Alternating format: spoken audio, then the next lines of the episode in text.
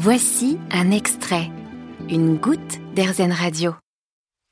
Une jardinière couplée à un nichoir pour des oiseaux et des gîtes pour des chauves-souris.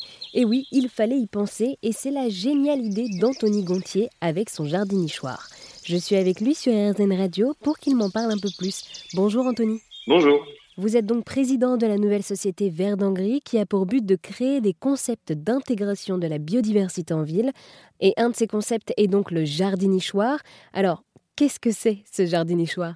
Eh bien, le jardinichoir, euh, c'est euh, une jardinière très simple, tout, euh, en bois, faite en, Occitanie, et qui est composée de nichoirs, c'est-à-dire de sites de nidification pour des espèces urbaines. Là, en l'occurrence, des moineaux urbains et des petites, des petites chauves-souris ce sont des pipistrelles, toutes, toutes petites chauves-souris qui mangent les moustiques l'été.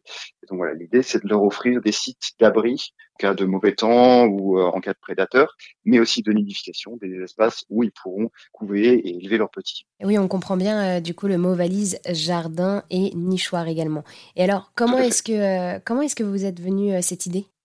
Alors, ça vient d'un projet que j'ai mené dans un cadre associatif dans lequel on, pendant deux ans et demi, on a étudié euh, le, la problématique de la faune en ville, principalement des oiseaux, parce que ça vient d'une passion personnelle qui vient de très loin dans ma jeunesse. Et j'avais fait ce constat qu'il y avait moins d'hirondelles à Montpellier qu'à Frontignan, une petite ville à côté. Et je me suis demandé pourquoi. Donc après quelques recherches, avoir lu des, des articles, il y avait beaucoup de chiffres qui sortaient à l'époque, en 2019, sur le déclin des populations. Et moi, ça m'a vraiment interpellé de savoir pourquoi il y avait ces, ces problématiques-là. Donc, on commence à déceler plusieurs problématiques euh, liées à l'activité urbaine et à l'activité humaine. On peut penser aux pollutions, on peut penser aux différents accès aux ressources qui sont nécessaires à, à ces espèces-là.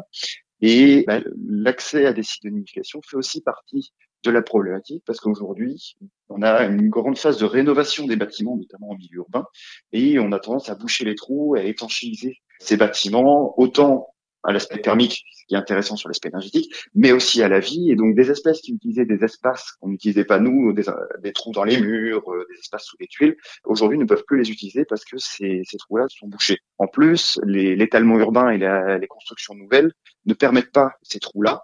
Et donc, on a une raréfication finalement de ces espaces, mais aussi une raréfication de l'espace vert. On a de moins en moins de plantes aussi qui sont présentes en ville on a aussi des problématiques liées aux arbres.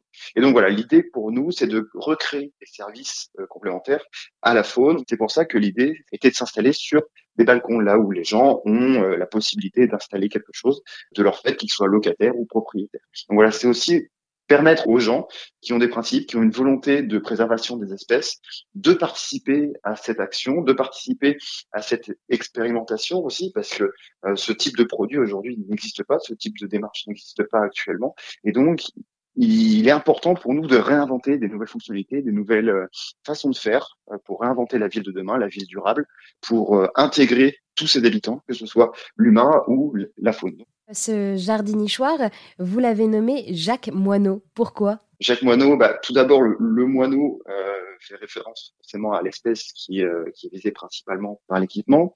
Je voulais une connotation aussi euh, française parce que pour moi, la cohérence territoriale et le fait d'utiliser des compétences qu'on retrouve en France pour, pour créer cette particularité super importante. On a ce besoin de, de l'artisanat, des compétences locales et de l'industrialisation, de la réindustrialisation française.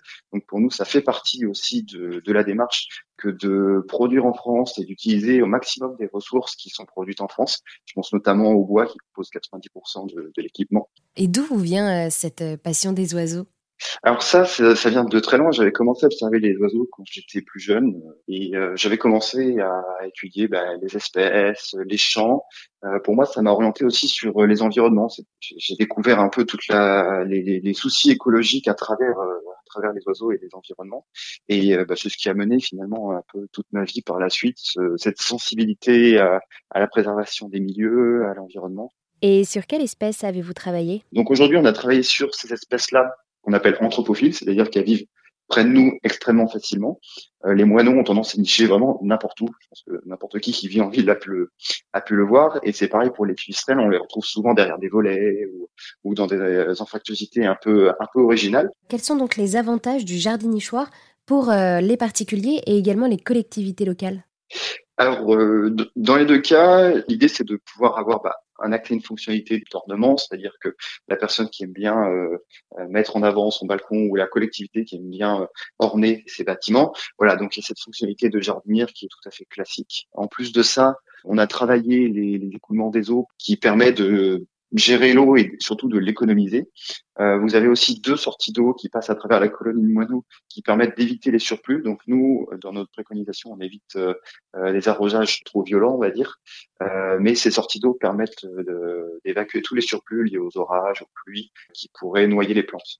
Et le, bah, le gros avantage aussi pour les personnes des collectivités, c'est de mettre à disposition des espaces qu'ils n'utilisent pas, sous leur balcon, au bord de leurs fenêtres, ou même à d'autres endroits auxquels on n'aurait pas pensé, pour faire vivre ces espèces, euh, ces espèces qui voient tous les jours et que je sais que beaucoup de personnes apprécient d'avoir euh, des oiseaux ou des chauves-souris chez eux parce que ils connaissent leur utilité, ils connaissent, euh, ils apprécient finalement leur présence, leur chance. Ça fait une présence vivante hein, dans, un jardin ou sur une place de mairie. Et donc c'est c'est important pour nous comme pour eux finalement que de pouvoir aider ces espèces que aujourd'hui tout le monde sait en danger. Donc, euh, permettre à des gens qui n'ont pas accès à des espaces verts bah, de participer, d'aider des espèces euh, particulières quand on vit en ville. Et comment est-ce qu'il est construit ce jardin nichoir? Alors, le, bac est, en acier inoxydable et euh, tout le reste est en bois brut, donc non traité. Aujourd'hui, notre volonté, c'est de le faire fabriquer en, Occitanie. On est déjà en contact avec plusieurs fabricants avec qui on est en discussion sur les, modalités d'industrialisation et, et les coûts en Occitanie en tout cas. C'est vraiment notre volonté. Et quelles sont les autres actions de Vert d'Angry Alors aujourd'hui, on est en parallèle en train de d'échanger avec euh, différentes collectivités pour pouvoir déployer un mobilier urbain qui soit, on va dire, à peu près dans le même concept, mais à une autre échelle. C'est-à-dire que l'idée va être de déployer différents mobiliers urbains euh, sur l'espace public avec euh, différentes fonctionnalités qui sont liées à l'utilisation de la ville. On peut penser à des composteurs, à des parcs à vélo, à des espaces de détente, euh, voilà, des choses comme ça. Mais dans le même temps, ces espaces accueilleraient des espaces d'unification pour euh, d'autres espèces que les moineaux. Je pense notamment aux martinets qui sont très présents en ville et qui ont ces besoins de nidification. On peut intégrer aussi quelques mésanges et puis d'autres chiroptères, donc d'autres chauves-souris. Donc voilà, c'est vraiment travailler sur la faune urbaine en général et leur donner une place particulière dans des espaces qui sont partagés avec eux. Et à travers cette cohabitation, c'est aussi faire de la pédagogie auprès des personnes. C'est-à-dire que il faut leur expliquer que fait une chauve-souris, euh, de savoir ce que, ce que fait l'hirondelle, que c'est pas juste euh, un oiseau qui, euh, qui crie au-dessus de leur tête et qui, qui salue le pare-brise de la voiture. Il y a d'autres choses que, que fait l'hirondelle et on les voit pas.